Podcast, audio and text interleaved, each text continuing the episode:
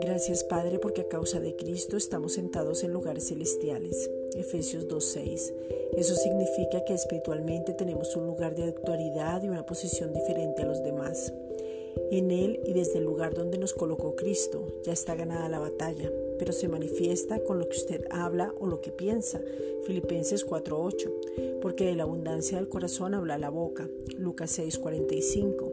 Entonces, hablamos bien porque creemos bien. Segunda de Corintios 4:13. Estamos en el mundo, pero no somos de este mundo, porque Jesucristo mismo nos sentó en lugares celestiales.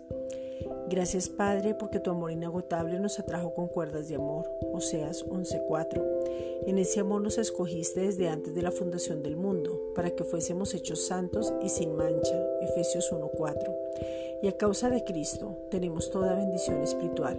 Efesios 1:3 desde antes de la fundación del mundo, desde antes de estar en el vientre de nuestras madres. Salmos 139.13 desde antes que existiéramos porque tú pensaste siempre en nosotros desde mucho antes para darnos la bendición espiritual, antes de que naciéramos de nuevo y poder tener tu misma imagen, semejanza, identidad, ADN, volver al origen y tener revelación de todo lo que significa la paternidad, porque tú nos abrazaste aún sin conocernos para darnos el regalo maravilloso de tu Hijo por medio de él obtener la vida, vida eterna y vida en abundancia. Juan 10:10. Las bendiciones espirituales significan tener comunión, redención, propiciación. Primera de Juan 2.2. Justificación, santificación, Romanos 6.22, glorificación y poder tener la elección para un propósito específico, que es ser hechos a la imagen de tu Hijo Jesucristo.